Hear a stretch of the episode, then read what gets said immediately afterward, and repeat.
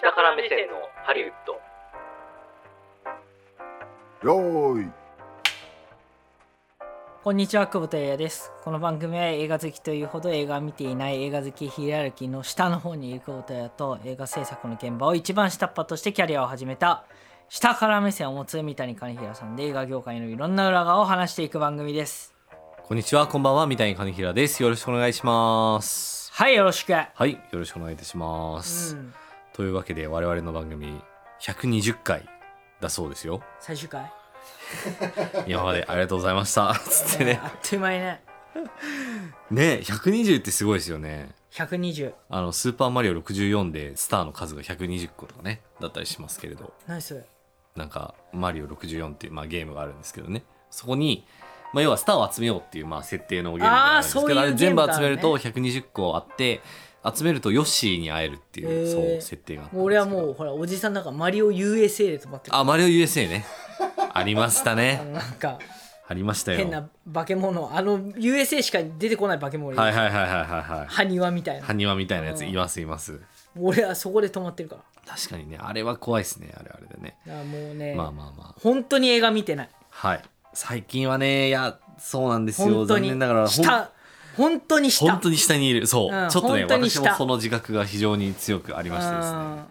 あんま見れてないんだよな。三谷氏はほらでも現場に入ってるからまあまあまあ。ガチの映画業界の人じゃんまあ映画業界の人ではありますけど、でもやっぱり、やっぱ見てなんぼなとこあるじゃないですか。そうなの多分ねなある程度ね業界人ずらしてやっぱ見てなんぼなとこあると思うんですけど、やっぱそれができてないっていうのは、やっぱダメっすよね。あじゃあその感じが三谷氏が実際に今接していや、る全然そんなことない。全然そんなことない T。T 風スタジオあの全然全然もうスタッフ大体そん僕なは感じもというう超感じよくみんなとやってまいすよやいや三谷氏はそうだけど、その接する人たちうんはそういう感じって今みたいな感じっていういやいやいやいやいやそんなふうにことない今受け止めましたそけどんなことないそんなことそんなないことないそんなことないですこないれですねこれ聞いてる人もなんかちらほらいるなんかちらほほらそうですねねいや本 当にあちょのロケハン中の車で聞いてもらってるみたいなんなこかと今がちょたっとまねにややんわりと感じ悪いやつだよっていういやいやいやいやこうかすごく遠回しなネガキャンねそう、だからそう。久保田さん、そういうのやめてくださ いよ、本当に。いやあの映画見てないいや本、当に、まあそうなんですよ。まあでもどうそんしな、たそんなこんなしている間にですね、まあその120回我々やってて、うんまあいろんなあのトピックをまあ紹介してきたと思うんですけれども、その後が気になるトピックってなんかないですかっていう。ケンコバのその後あ、ケンコバのその、ケンコバさんはね、今でもめっちゃ活躍してますよ。なそのゲストで出てきた人たちあのその後ゲストのその後ね、確かにね。知りたいよね知りたいですね、確かにねう。んあの、落合健さんとかね。あああと落合先、生内田隆君とかね。そあうとかねあ。足打ちだそうそうそうそう。板挟みに合うね。ねミスター板挟みにミスター板挟 み。そんな、そんなあだ名はないけれどもうねん。かわいそうねあとはね、あの、福井和夫さんとか、あーあと福井さん鎌田祐介さんとかね。ああの鎌田はい祐介鎌田まあ鎌田我々は、だから私はね、 あの、割と接点は今あるんですけれど今ねも、 T- そうなんです。なんででしょうねっていう感じ ですけど TF。スタジオ にそうそうそうよくお見かけするそうそうそうそうそうですね。うん、いやでも例えばなんですけれども昔あの LGBTQIA+ プラスみたいな話だったんあですあけど、はいはいありましたねそれであのエレン・ペイジっていう役者さんがエリエオット・ペイジになったみたいな、エリオット・ページからエレン・ページになったんだっけ逆ですね逆かもともとエレンで女性だっかたんらですけどあそっかそうエエリオットってにいうなった男性にのなっかたあ女性から男性にそうそうそうそっうていことだねうんうんうんがその後どうなったかみたいなのとかねまあいろんな話題をちょっと今回あの まあいろんな本当ね大変な話題ばっかりなんですけれども大変な話題ばっかちょりっとちょっとその後の,、まあ、じゃああの詰め合わせセットみたいな感じで元気が出るテレビみたいなうん感じでやっていくこんなこんなその後は嫌だみたいな確かにねああこれは何なんでしょうかねみたいなそうですねやっていきたいですね というわけで、うんもう早速たくさんいらっしゃいますかその後は気になはるい方、そうですねねというわけでいってみましょう下側目線のハリウッドスタートです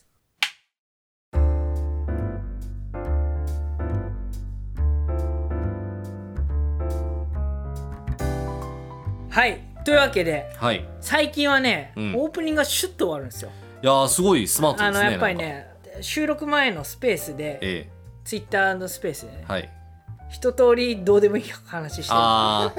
あの実はガスを抜かれてるんじゃないかっていう、うんね、もう抜かれてるからもううん空気入れるだけ入れられてそこで,、うんそうですシュねッて抜かれて、うんはいじゃあ取りましょうってなってるからそうですね今日はうん40分、はいで3本4本分ぐらいうん取ってるわけですよもうすでにだかあまあそうそうそうそうらもそううこれ取ったら4本分ぐらいになるわあけですかそうですねら確かにねだからもう,、うんもう映画の話が一切僕はもう、うんあの乗りません乗りませんの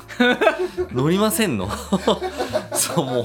加納姉妹風になってしまいましたわからないですけどねこれは答えませんいやいやいやいやいやじゃあ、はい、あの人はあ今今みたいな、っていうねそう、はいまあついこの前あの私のクラスメートはその後みたいなね話ありましたけれども、ね、ああはいはいはいそうそうそうまあそれとは別文脈で、あいつ今何してるねはいはいはいありましたけれどみんな結構ねいい感じになってそうなんですよ、はいえっ、とどっから行こうかね結構ね上げてくれた話題がたくさんあるんですけれどもまあじゃあ一発目はいやっぱりこの人は外せない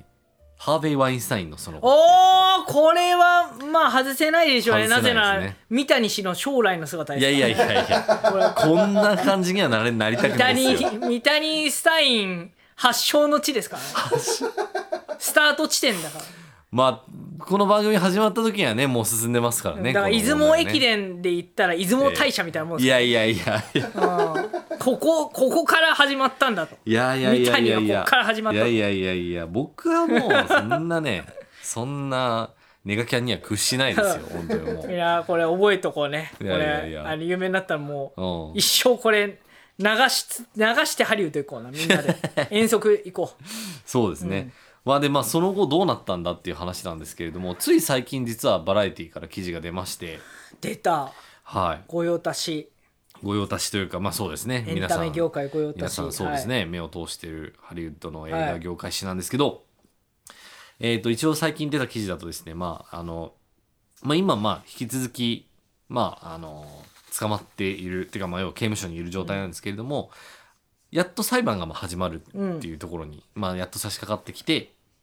で陪審員誰になろうみなんするかみたいなところとかが、まあ、今進んでいるということでございます。なので、まあ、事件が始まってからまあ5年ぐらいになるんですけれども、まあ、やっそうとねそうはい長いねやっとちゃんとこう後半をに受けるということで、はい、あの言っている人なんですが、うんじゃあそもそもじゃあこのハービー・ワインスタインは何をした人なんだっていうところでちょっと簡単に概要を説明できればと思うんですけれども、うん久保田さんいかがですかえぐいセクハラした人でしょそうその通りでございます あ。もういわゆるもうあのそ昭和もびっくりのセクハラした人でしょうまあそうですまあ昭和ぐらいの世からですかね明治ぐいらいもっと前いやいやいやもう昭和時代のそうまあ要は大物プロデューサーで、はいはいでいろんな女優さんたちを、まあ、自こ分の部屋に来いとそそういう話う打ですちよ合わせをしようと、まあ、自分のホテルの部屋に呼んででまあさまざまなことに及ぼうとしたとなるほどね場合によっては及んだんじゃないかとなるほどねそうっていあうのこことをれこれはね、あの大人の方がほとんど聞かれてると思いますし、はいこれから大きく社会に出ていくであろう小中学生高校生はね、はいまず聞いてないと思いますけどもし聞いてたはいとしたら、うんということで一応アドバイスとしてはいお伝えしておきますと、はいはいはい大人が言う打ち合わせしましょうはいご相談はいは警戒した方がいいです。おーこれは絶対に警戒してください。あのー要件が特にない打ち合わせしましょうということですか一番怖いのは、うんご相談ですね。あご相談ねご相談怖いです。あーはい。ご相談で場所がやっぱりちょっとプライベートそうな感じのとこはやっぱダメですかねまあプライベートなところでご相談ってまずしないですからね。 うん、まあ確かにねスタバででやれって話ですから。ああはー、いじゃあルノワールだったら大丈夫ですかルノワールはまた違ったこう怪しさがありますよね。怪しさがありますよね そうですよねだ。から、うんもし大きめのうんなんていうんですかねこうアタッシュケースだったりとか、ええあとあのガラガラ、ええあのそうですね。引いてきたら、はい。あこれは在庫が入ってるなみたいな まあちょっと何の在庫とかあんまり言えないですけどあ、そうですね。そうですね。いや、だからまさにそういうことをでもして、でもずっとこれまで、だからこのワインスタインさんは口封じできてたわけなんですよね。その要は、すごいよいや、そうなんですよ。だからもうすごい巧妙な手口というか、まあ要巧は、妙な手口巧妙というか、その、まあことに及んでしまった、及んだその俳優の方に、まあまあ示談を持ちかけるわけですね。はい示談を持ちかけて、まあ、その守秘義務契約を結ばせると。で、守秘義務契約を結ばせる代わりに、まあ、例えばじゃあ数十万ドルとか、場合によってはまあ100万ドルみたいな金額で、まあ、黙らせるっていうことをずっとしてきてたわけなんですよ。うんだから、まあ、その中にあってだからこれまでずっとまあ彼が活躍しだした頃ってまあ80年代後半から2010年代までなんですけれども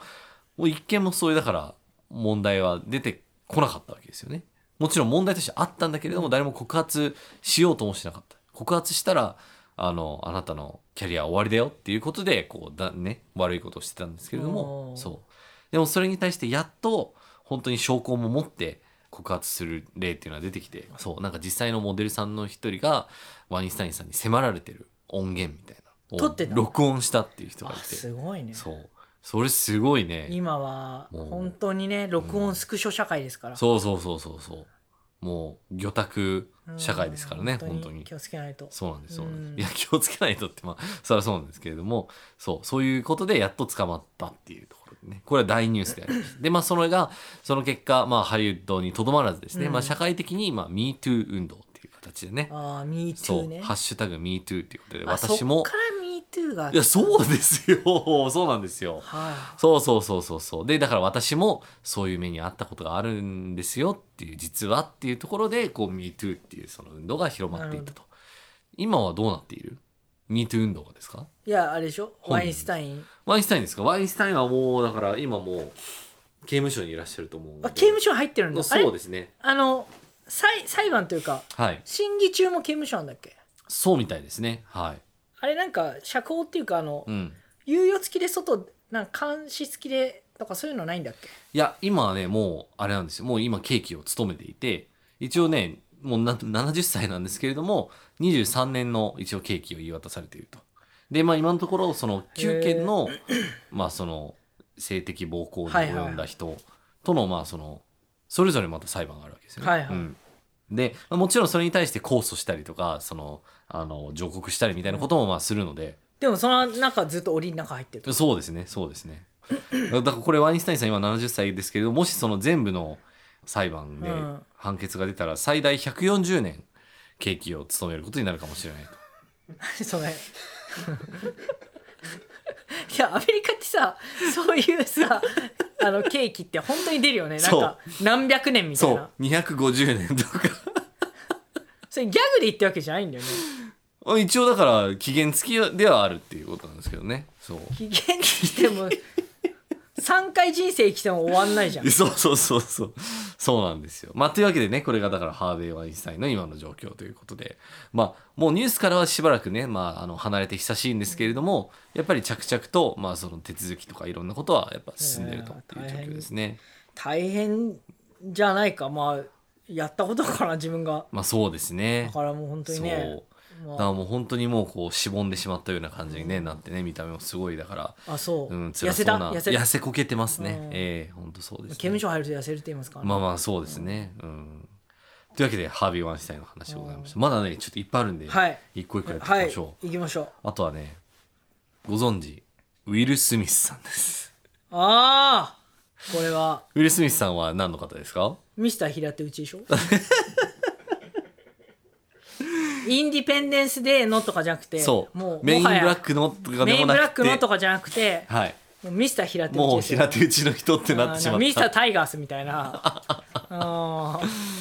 布さんみたいな、そうですねうんいやーウィル・スミスさんもね今年多分割としくじった1年だなっていう感じだと思うんですあけれれども今年の頭だっけあれ今年の2月ですよねあ今年なんだもそうまだ8ヶ月しか経ってないんですよね今思うとねやっぱりあのテイクバックのテ少イなクいねバックねそうちっちゃなテイクバックからのこの振り切りねそう振りねそうフォロースルーがちょっと多めのそうですねやっぱあのテニスラケットのスイングみたいな感じそをこうねそあのうあさせられ相る手ようはなクリスさんでしたっけそうですねクリス・ロックさんねまああのこれの経緯はですね、まあ、初めて聞く方もいらっしゃるかもしれないんですけれども、まあ、今年のアカデミー賞の、えー、と中でですね、まあ、司会を務めていたクリス・ロックさんが、えー、となんか脱毛症かなんかのジョークをねあのウィル・スミスの奥さんのあの奥様が脱そう毛ちょっ症とかなん脱か、毛症かなんかだったんですけれどもそれに対して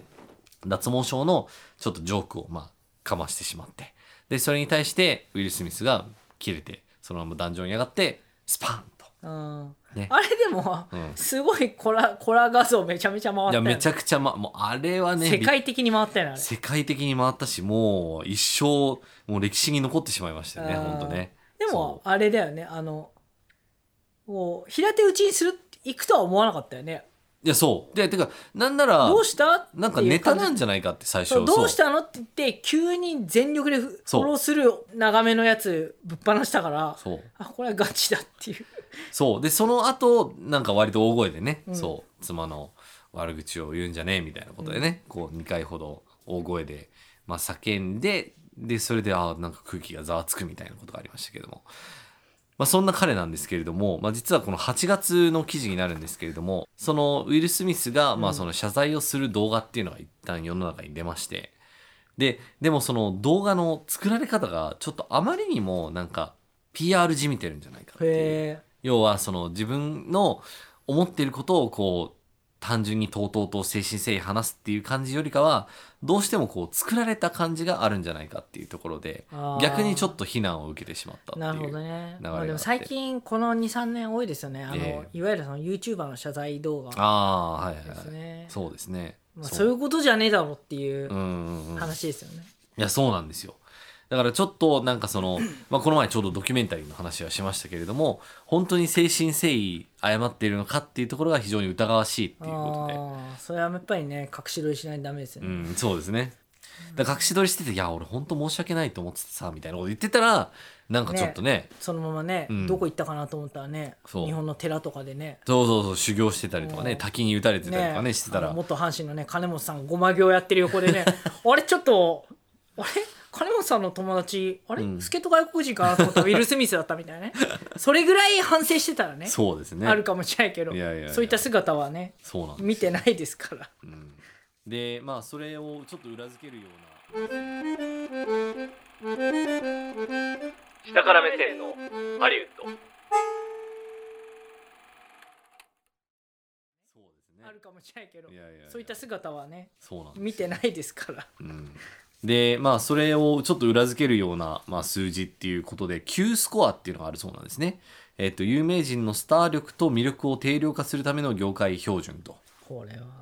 いうもので、まあ、Q スコアっていうのがあるんですけれど好も感度調査みたいなやつまあ、好感度調査ですね。で、まあ、やっぱりこ、あの、毎年1月と7月の2回実施されるらしいんですけれども、やっぱり、えっ、と、ウィル・スミスの Q スコアっていうのが、まあ、そのポジティブな評価っていうのが、もともと39っていう、まあ、割と高い数値を出してたのが24にすごく落ちましたということで、えっ、と、まあ、Q スコア24ってどういうことかっていうと、まあ、スウィル・スミスを知っている調査対象者の24%が、実に彼を、まあ、好きな人物の一人として挙げているっていう。だから3分の2ぐらいに落ちたってことだよねだからそうそうそうそうそう、そうなんですよだからまあそれはやっぱそうだよなっていうところで、あと一方で否定的な評価の Q スコアみたいなものもあってそれがえっ、ともともと10未満だったものが26になったっていうこ 3, とで3倍以上そうそうそ3う倍そぐうらいそう3倍ぐらいになったっていうことで、えっ、とまあ明確に数字に出てますよねっていうことで引き続きへーちょっとどういうこ感じでね彼がこうまあ復帰と言いますか、まあ、この状況から抜け出すのかっていうのはちょっと気になるところでありますよね。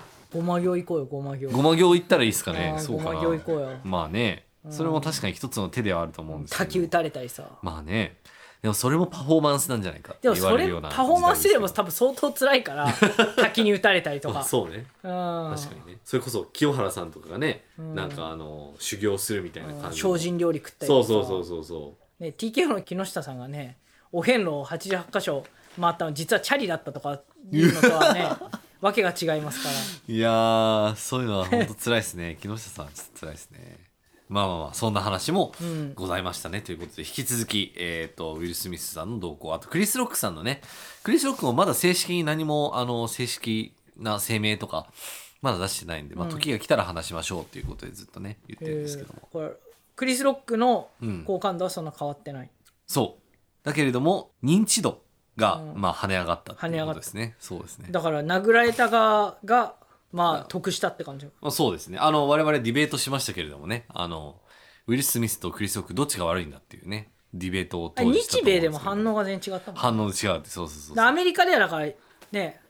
ほらおね日本だとうん奥さんよく、そう、よく守ったウィル・スミよスく守った偉いっていう話になってて、でもアメリカだといやいかなる時も暴力はダメだよっていうことで、うんクリス・ロックがまあそれで反応しなかったのは偉いよねっていう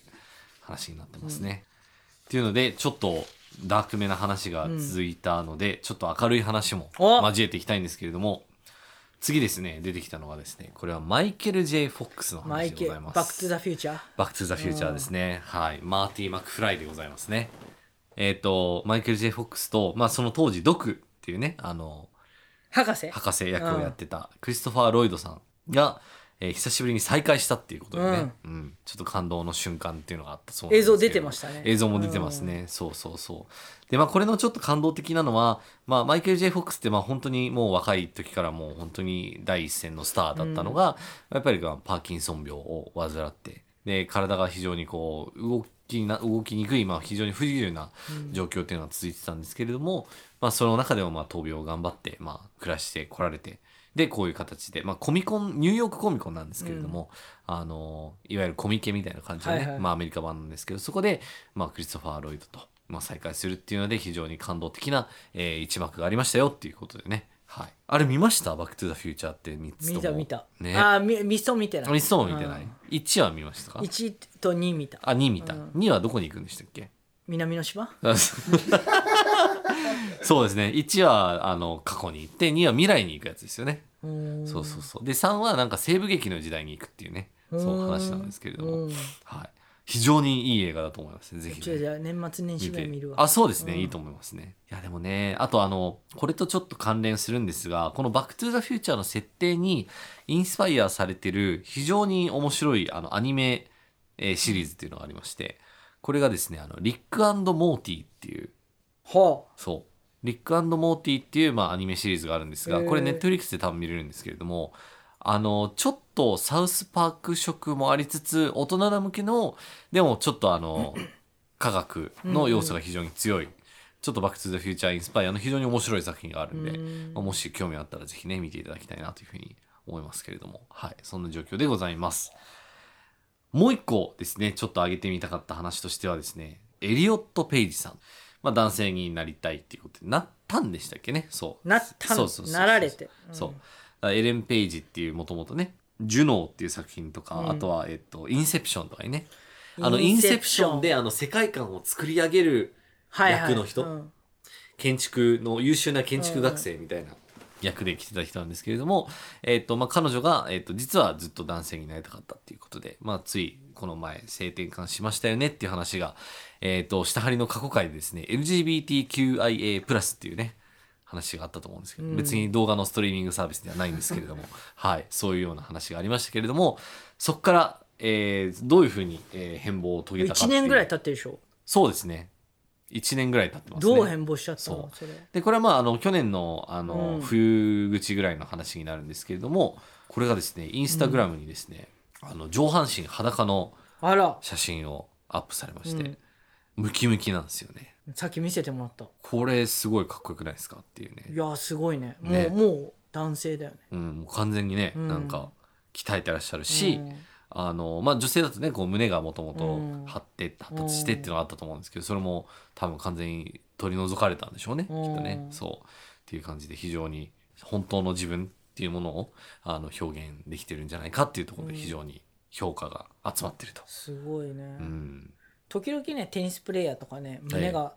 自分の胸がでかすぎてうん、ちっちゃくする手術受けたりねする選手とかいるけどあそうなんですか、うんいるいるいるあ女性のテニスプレーヤーね、うんああ邪魔なあんでのすかシモーネなんとかルーマニアのあ選手とーあそうかなんです確かね。うんそうだよいやーまあそうですねでもその競技と女性性みたいな部分をね、うんどういうふうにバランス取るかっていう話ですけども、でもなりたい自分になれてうん、よかったまあそうですね、うんあのこその方がですね、えっとまあ、性転換をした例で言うと、まあ、ウォシャウスキー兄弟っていうのがウォシャウスキー姉妹になったっていうことですね結局あ2ー人とも、はいそれそうそうね男性から、えっと女性になっていったっていうことで、えっとラリーがラナになってみたいな感じマトリックスの監督ですね、うんうんはい、あのそういったところも合わせて押さえておくと、まあ、テストでいい点が取れるかもしれ ないとそんなような状況でございますね。あ、はそいうシモシモーネハレプだハレプあハレプさんハレプはハいレプえーあとはですね、これちょっと、あの、また、モードが切り替わりましてですね、ちょっとまた、あの、暗い話に戻ってっちゃうんですけれども、ケビン・スペイシーさんですね。ケビン・スペイシーか。ケビン・スペイシーはちょっとね、やっぱり悲しかったですね。ケビン・スイペイシーといえばハウス・オブ・カーズですか、ハウス・オブ・カーズね。そうなんですよ。まあ、それ以外にもいろんな、いろんな役、役をやられてて、まあももちのろん、すごい見てたよ。そう、俳優としても、ね、いい評価をずっと得てた彼だったんですが、うんまあ実はこうんう未成年に淫行を働いてたんじゃないかっていうことで、そうなんですう。んこういうことで、まあ MeToo のあそこれとで MeToo 文脈だ。 MeToo 文脈でそうですね、はい、そういう被害に遭われた方がまあいる中で、まあ、そういうことをね、あの今裁判を受けるっていうような状況になってきてるんですけれどもこれもだから本当5日前の記事なんですけれどもその実際に被害を受けた、うんえー、と男性の方も今大人なんですけれどもがその裁判所でその自分の経験をこれから語りに行くっていうねえ男性、そうあ、そっかそっか。そう。だその性性的暴力かける、まあ、その同性であるっていうところねなるほどねそううんそうそうそう。っていうところで。で、これの問題だったのが、当時その問題が出た時に、いや、実は私は、あの、同性愛者なんですっていうことで、それを、そのタイミングでこうカミングアウトしたみたいなはいはい、はい。感じになって、なんかそれでちょっとこう、非常に微妙な感じにね、雰囲気としてなってったっていう、なんか、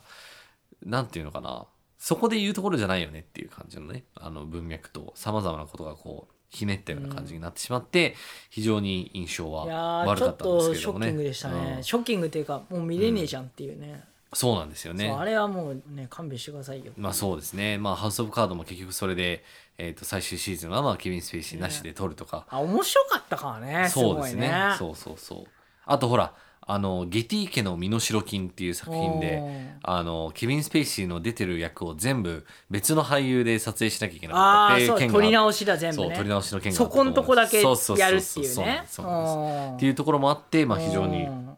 話題となったんですけれどもこれもまたね裁判が進行してるということで裁判多いまなだしばらくねちょっとうーん落ち着かないかなっていうようなところではあるんですよダメよやっちゃねそういうのいやほんと絶対ねうんダメ絶対ですねダメじゃ本当ダメよ、そええんなの本当そうなんですよ。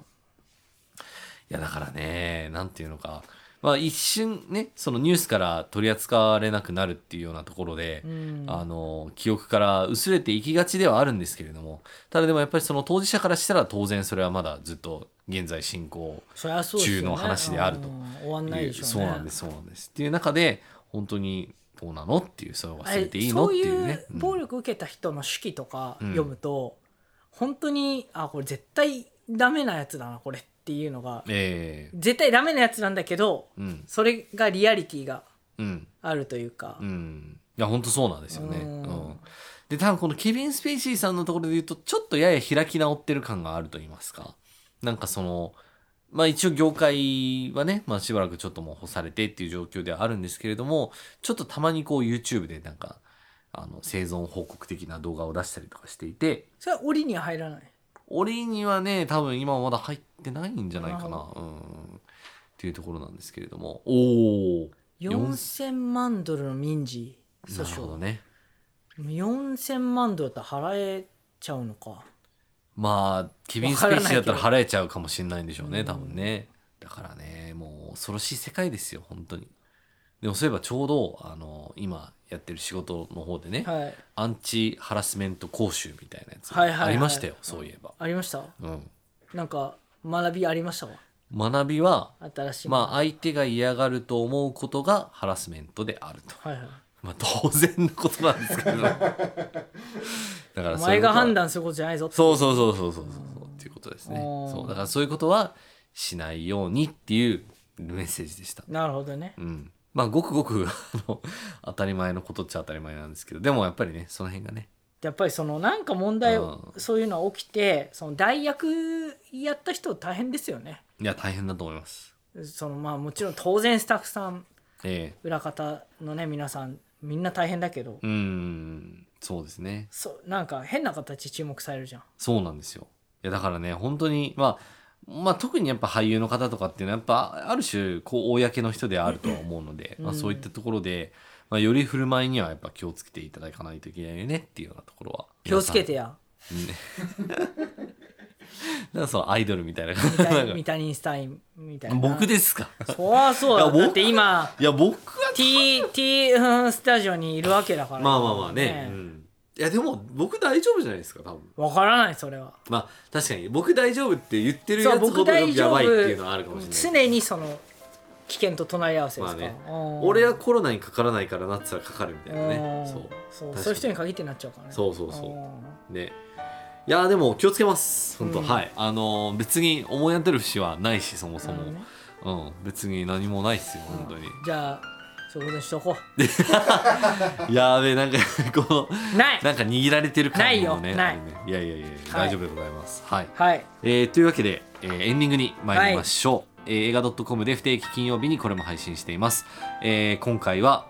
私が編集にタスクを与えられているやつを仕事出ししててれなばい 出仕した事してらないわけだな出るやつでございますちうょっと忙しくってっていうのは言い訳でうんすすいませんはいなのでもう少しだけお待ちください、はいえーあとは番組へのお便り感想は番組公式のツイッターから案内されています、下から目線のハリウッドもしくはアットマークしたハリで、えー検索して見てくださいということはいですね今日はねあのディレクターズカット版の方ではいあのオリブク .jp のねはいあのこの放送の中で一個だけずっとやってたことがありますそれは何でしょおうっていうのをクイズでここで出しておオリブク .jp 版のディレクターズカット版そのうです方ねで答えを言おうと思いますなるほどはいというわけで次回もお楽しみにお相手は久保田屋と三谷金平でした